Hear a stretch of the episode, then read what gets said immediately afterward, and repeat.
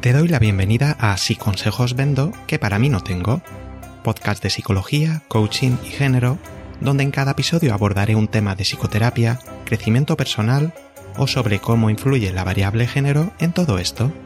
Si eres una persona curiosa y buscas información concisa, rigurosa y útil, este puede ser tu podcast. Me llamo Iñaki y puedes encontrarme en inakipsicologoa.com.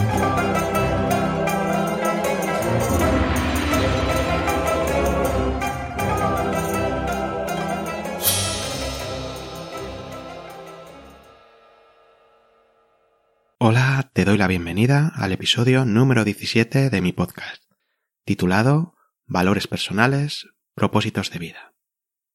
En este episodio veremos en qué consiste este quinto proceso de la flexibilidad psicológica, en qué se diferencian los valores de las metas u objetivos, qué beneficios obtenemos cuando tenemos los valores bien presentes y algunos ejercicios, preguntas y metáforas que te pueden ser de ayuda a la hora de explorar cuáles son tus valores personales. Empezamos. Los valores en AD, la terapia de aceptación y compromiso, son el quinto proceso en el modelo de la flexibilidad psicológica que hemos estado viendo en los episodios anteriores.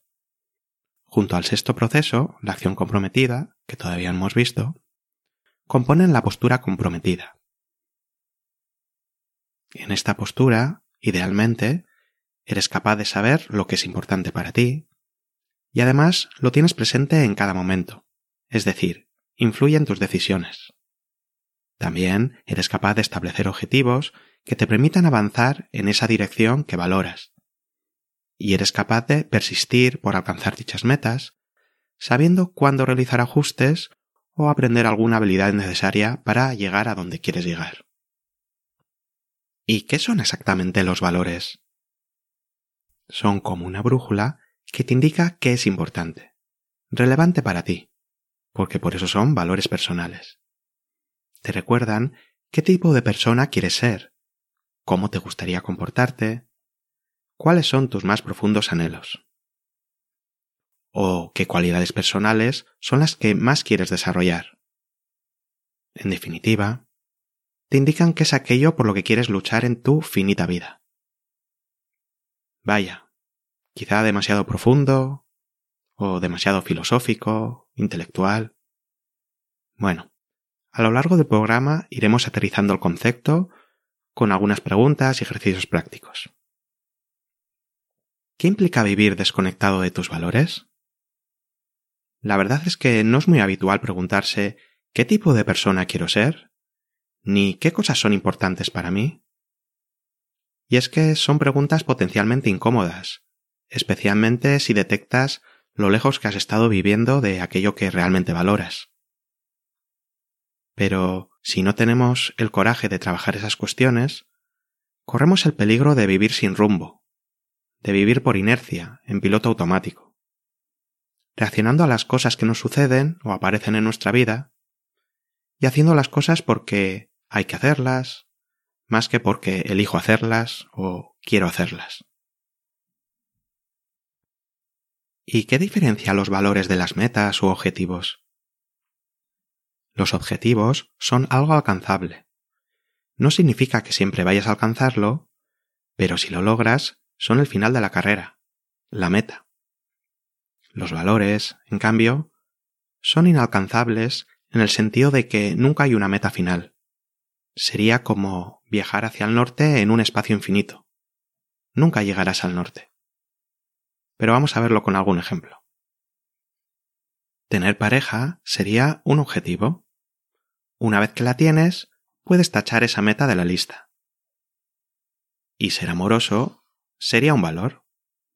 ¿Podrás algún día decir que ya has alcanzado el nivel máximo a la hora de actuar de forma amorosa? No, entre otras cosas, porque en el momento en el que dejes de actuar de dicha manera, dejarás de seguir ese valor. Y es que los valores son cualidades de acción, formas de comportarnos, y elegimos, momento a momento, actuar en base a ellos o no. Otra característica de los valores es que son cualidades globales, y por tanto, hay múltiples maneras de seguirlos. En el ejemplo anterior, puedo actuar de forma amorosa con cualquier persona, aunque no tenga pareja. Y puedo actuar también amorosamente conmigo misma. Otro ejemplo. Terminar una carrera universitaria sería un objetivo, pero aprender con curiosidad sería un valor, un valor que podríamos seguir implementando el resto de nuestra vida. Convirtiendo objetivos en valores. Una forma preliminar de explorar los valores es a través de objetivos que te marcas. Imagina, por ejemplo, que tu objetivo es tener un chalet con piscina y jardín. ¿Vale? Supón que ya tienes tu chalet. ¿Qué harías distinto? ¿Cómo cambiaría tu forma de comportarte con otras personas? Pues organizaría fiestas en casa y podría invitar a mis amistades. ¿Y por qué es importante organizar fiestas e invitar a tus amistades? Pues porque me gusta ser un buen anfitrión, cuidar de mis amigos, de mis amigas, que no les falte de nada. Bueno, eso ya sería un posible valor. Y ahora, en este momento, aunque no tengas el chalet y vivas con tu madre, ¿se te ocurre alguna manera en la que puedas cuidar de tus amistades y atender sus necesidades? Si piensas un poco, seguramente será posible encontrar más de una. Los valores, además, están siempre disponibles. En muchas ocasiones, Lograr una determinada meta es imposible dadas las circunstancias. Imagina que tu objetivo es jugar en la NBA. Llevabas años entrenando para ello, pero un accidente te dejó tetrapléjica en la cama. Imagina que indagamos los valores que están por debajo de jugar en la NBA y uno de ellos es darlo todo por el equipo. Esa jugadora podría seguir dándolo todo por el equipo, estando presente por videoconferencia en el vestuario animando a sus compañeras. O podría buscar otros juegos o deportes de equipo que pueda realizar en su nuevo estado. Obviamente, no es lo mismo, no es exactamente lo que deseaba, pero sí puede ser una forma significativa de vivir esa nueva situación que ha venido para quedarse. Citando a Fabián Maero, aun cuando no puedas elegir las circunstancias de tu vida, puedes elegir al servicio de qué actuar. Otro ejemplo. Imagina que fuiste padre mientras tenías problemas con el alcohol. Durante muchos años no has ejercido el tipo de paternidad que te hubiera gustado y te sientes culpable por ello. Aunque hayas descuidado ese valor a lo largo de mucho tiempo, en este mismo momento puedes actuar en base a él. Puedes elegir hacer una llamada, mandar un mensaje o realizar una visita a tu hija. No sabemos cuál será la reacción de ella, quizá no te responda o incluso no quiera verte. Pero al menos tú estarás viviendo en congruencia con aquello que te importa.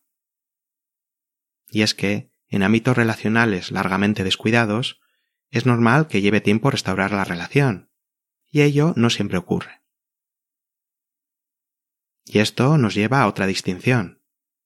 Los procesos versus resultado.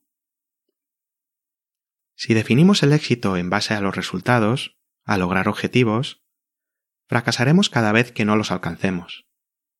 Y en muchas ocasiones, el resultado no depende únicamente de ti, ya que hay muchas cosas de las que no tienes control, como en el accidente de la jugadora de baloncesto que hemos visto. En cambio, si definimos el éxito como vivir según tus valores, lo importante son las elecciones que haces sobre cómo comportarte momento a momento. Si eso da pie a obtener buenos resultados, magnífico. Si no, tú ya has hecho lo que querías. En el ejemplo anterior, si tu hija no te responde, en vez de tomarlo como un fracaso y enfadarte con ella, ¿por qué no valorará mi esfuerzo? O contigo, es que mí llamarla hace mucho tiempo. Puedes valorar tu propio comportamiento y centrarte en qué puedes hacer mejor en el futuro para construir una relación más cercana, que es lo que realmente quieres. veamos una metáfora que ilustra también esto del proceso y el resultado. Imagina que hay dos escaladores. El primero se centra en ascender lo más rápido posible, parando únicamente para descansar lo justo. Su único deseo es alcanzar la cima y luego bajar cansándose lo menos posible. La segunda escaladora también quiere alcanzar la cima, pero disfruta esforzándose y estando en contacto con la naturaleza. Hace paradas para contemplar las vistas o si encuentra alguna flor o planta especialmente bonita. En el trayecto de vuelta, disfruta recordando por dónde ha pasado antes y percibiendo cómo cambian las vistas según el sol se va poniendo. Ahora, imagina que una tormenta terrible impide que ambos escaladores alcancen la cima a falta de un kilómetro. ¿Qué se llevará el primer escalador de ese día? ¿Y la segunda escaladora? No es que los resultados no importen, pero contactar con el proceso te permite obtener una satisfacción asegurada. Los resultados nunca son seguros. Hay una frase que me gusta y que ilustra esta dicotomía, es no tengo control sobre lo que la vida me depara, pero sí tengo control a de elegir vivir según mis valores. O como dice Fabián Maero en su libro Croquis, la única manera de fracasar en una acción, guiada por los valores, es no llevarla a cabo. Suena bien esto de los valores, pero ¿cómo puede trabajarse en ellos? Una manera fácil de iniciar el trabajo con valores sería evaluar distintas áreas de tu vida. Por ejemplo, cuatro áreas básicas. Relaciones, trabajo o estudio, ocio y salud o crecimiento personal. Te animo a realizar este ejercicio, si te apetece, con papel y bolígrafo. Puedes puntuar entre 0 y 10 tu grado de satisfacción en cada una de esas áreas. Por ejemplo, ¿estás viviendo tu ocio como te gustaría o es un área que tienes descuidada? Con mis consultantes suelo usar más áreas. Amistades, relaciones íntimas, marentalidad, parentalidad, familia extensa, empleo, educación o aprendizaje, ocio o diversión, naturaleza, espiritualidad, ciudadanía o voluntariado y salud que englobaría ejercicio, alimentación y descanso. Lo importante sería detectar las áreas que te parecen importantes y en las que el grado de satisfacción actual no es alto.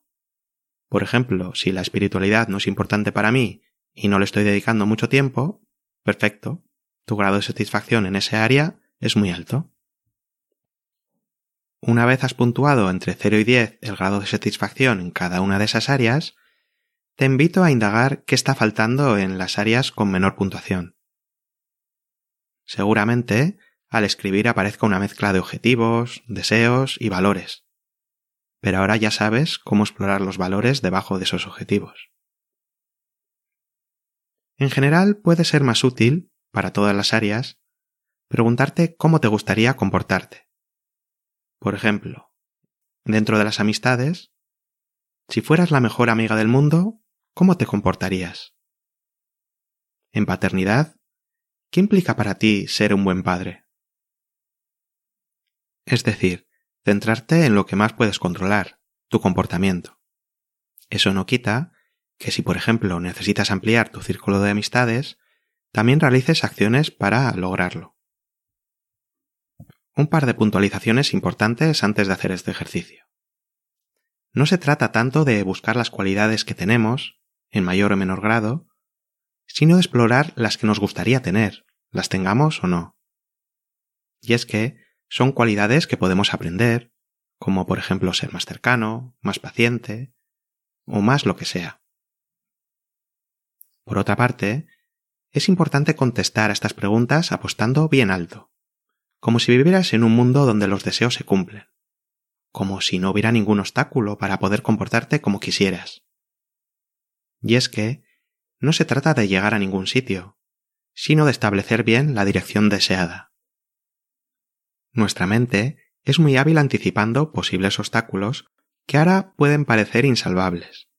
Pero insisto, estamos buscando una dirección hacia la que moverte a medio largo plazo.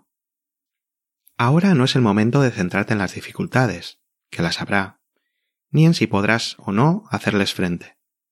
Ahora es el momento de buscar aquello a lo que aspiras. Con todo esto en mente, repito una de las preguntas. ¿Qué clase de amigo te gustaría ser?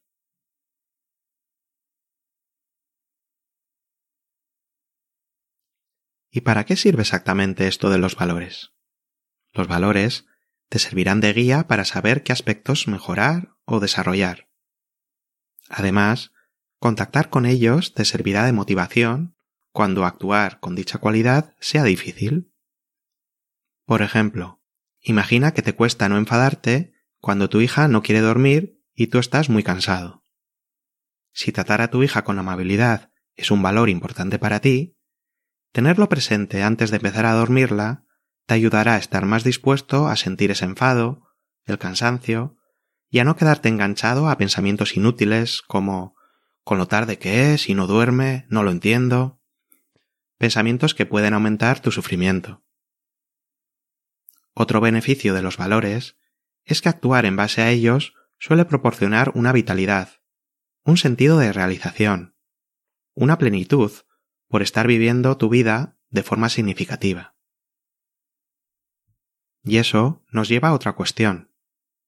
Los valores no siempre están vinculados a cosas que nos hacen sentir bien. Por ejemplo, cuando cocino un plato rico, me siento bien. Pero, ¿al servicio de qué quieres cocinar rico? Pues para disfrutarlo en familia. Entonces, ¿cocinar con esmero está al servicio de cuidar y hacer disfrutar a ti y a tu familia? Y es que los valores no son emociones. Como hemos visto, actuar en base a ellos puede derivar en sensaciones placenteras como la plenitud. Pero en otros momentos Vivir según tus valores puede ser tremendamente doloroso. Imagina que para ti un valor es cuidar de tu familia, y a uno de sus miembros lo diagnostican con Alzheimer. Actuar en base a dicho valor puede implicar dejar tu ocio de lado para centrarte en su cuidado, o aceptar que en ocasiones se enfade contigo, que no te reconozca, o incluso que tenga miedo de ti. En resumen, Cuidar de alguien con Alzheimer durante muchos años supone exponerse a situaciones duras y difíciles, que seguramente no te harán sentir bien en ese momento. Pero aún así, eliges hacerlas porque estás haciendo algo importante para ti. Y ese es el poder de los valores. De hecho, en muchas ocasiones, cuando algo nos duele es porque un valor está siendo vulnerado. Ese puede ser el mensaje que te está transmitiendo ese dolor. Te está diciendo esto es importante para ti. Igualmente, a veces lo que nos preocupa puede indicar un valor que queremos preservar. En última instancia, no puedes controlar los sentimientos que tienes, pero sí puedes elegir qué dirección quieres seguir y hacer espacio a las emociones que emerjan durante dicho trayecto. Y con esto llegamos a otro punto, la elección. Y es que los valores son deseados, son elegidos. No se trata de hacer lo justo, ni lo correcto, de hacer lo que me corresponde, lo que hay que hacer. No hay por qué justificar tus valores con argumentos. Es como elegir un sabor de helado. Pues me gusta el de plátano.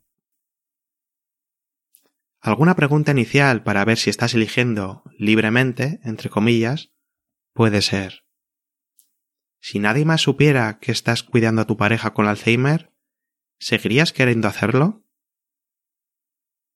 Si tuvieras garantizada la aprobación de todas las personas, con independencia de lo que elijas, ¿cómo elegirías comportarte en este ámbito o con estas personas? ¿O si no te importara lo que otras personas piensen de ti, ¿qué harías distinto en tu vida? ¿Y cómo se relacionan los valores con otros procesos de flexibilidad psicológica? El objetivo de la mayoría de los consultantes que llegan a terapia es quiero dejar de sentir X emoción. La pregunta mágica entre comillas que suelo hacerles es ¿Y qué harías distinto si esa emoción dejara de ser un problema para ti? Nótese que no he dicho que dejes de sentirla, algo que sería imposible. A partir de la respuesta que me den, podemos hacer una primera aproximación a sus valores. Pero en general, para trabajar en serio con valores, suele ser conveniente haberlo hecho previamente con la aceptación emocional, que vimos en el episodio número 5, o con la difusión cognitiva, en el episodio número 8. Como idea principal diría que los valores dan sentido al resto de procesos. Si hago espacio a emociones desagradables, es porque suponen un obstáculo para avanzar en mis valores. Si tomamos distancia de pensamientos problemáticos, es también para acercarme a lo que me importa. Estar presente aquí y ahora me permite darme cuenta de al servicio de qué valor estoy actuando en este preciso instante y cuándo no. El observador me permite tomar una perspectiva temporal futura en la que pueda imaginar las ventajas de seguir mis valores aquí y ahora. Y la acción comprometida. Esto no te digo nada porque lo veremos en un futuro episodio. Ojo, que tampoco hay que obsesionarse y estar pendiente todo el rato de si estoy siguiendo o no mis valores. Como dice Steve Hayes, persigue tus valores con vigor, pero no te aferres a ellos. Y es que no queremos fusionarnos con ellos. No queremos que sean una nueva regla rígida que seguir. Son una elección momento a momento. No significa que como ya elegí ese valor tengo que actuar siempre en consonancia con el mismo. Y esto nos lleva a otra cuestión. ¿Pueden cambiar los valores con el tiempo? Sí, sobre todo cuando hay cambios importantes en tu vida, como pasar de vivir sin compañía a convivir con más seres, cambios laborales, tener criaturas, jubilarse, contraer una enfermedad grave o crónica. Todas ellas son situaciones donde aumenta la posibilidad de que se altere alguno de tus valores o el orden de su importancia. Y es que, aunque puede que se mantengan estables durante un periodo de tiempo, es inevitable no priorizar unos valores frente a otros según el momento o la situación. El trabajo con valores no es algo tan mental, sino más emocional. En general, la clarificación de valores es un proceso más experiencial, más emocional que mental, aunque ello no es fácil trasladarlo en un podcast. Lo importante es tu experiencia. Si no tienes claro si un valor es importante para ti o no, llévalo a la práctica y observa.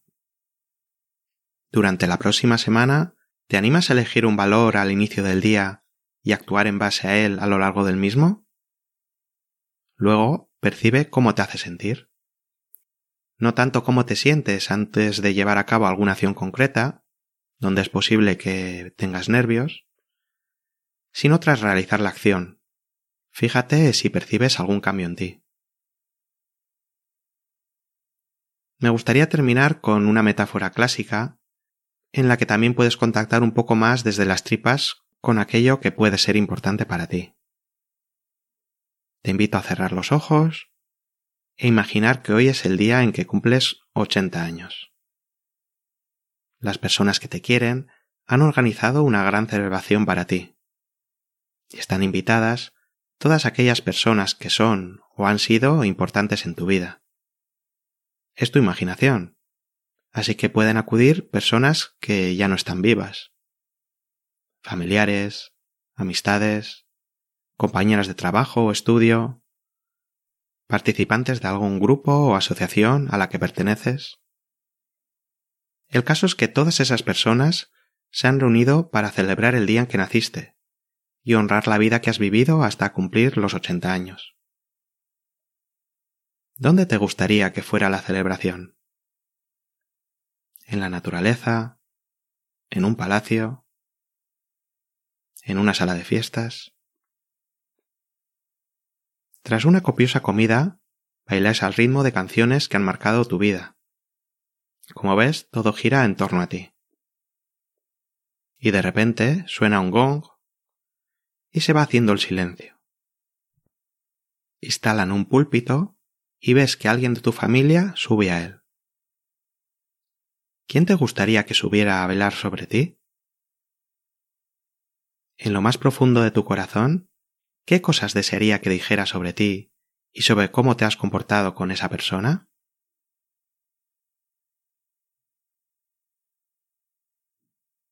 Dedícate unos instantes a contactar con aquello por lo que te gustaría que te recordasen en tu familia.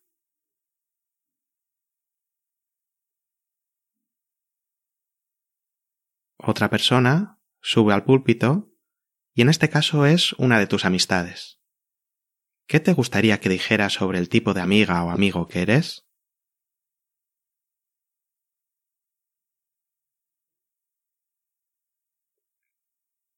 cuando estimes oportuno, te invito a escribir las palabras que imaginaste y buscar los valores que hay en ellas. En el ejercicio se pueden añadir más oradores del área del trabajo, del activismo. Y como premio por haber llegado hasta aquí, un último ejercicio. Imagina a alguien al que admires mucho. Puede ser una persona real que hayas conocido o algún personaje de ficción. Escribe qué cualidades admiras de dicho personaje o dicha persona. ¿Qué es lo que admiras de lo que hace? De ahí quizá puedas sacar algún valor, alguna cualidad que quieras desarrollar en ti porque es importante. Si con alguno de estos ejercicios has contactado con posibles valores o ámbitos que tienes descuidados y te gustaría cultivar, te animo a que vayas poco a poco, priorizando los ámbitos y valores más importantes y trabajando en ellos de uno en uno. Muchas gracias por escucharme. Te animo a suscribirte si todavía no lo has hecho, a visitar mi web, donde puedes encontrar los guiones de cada episodio y donde me gusta mucho cuando alguien me deja un comentario, o compartiéndolo con personas a las que creas que les puede interesar. Muchas gracias y nos vemos en el siguiente episodio. Cuídate mucho. Salud, coraje y amor.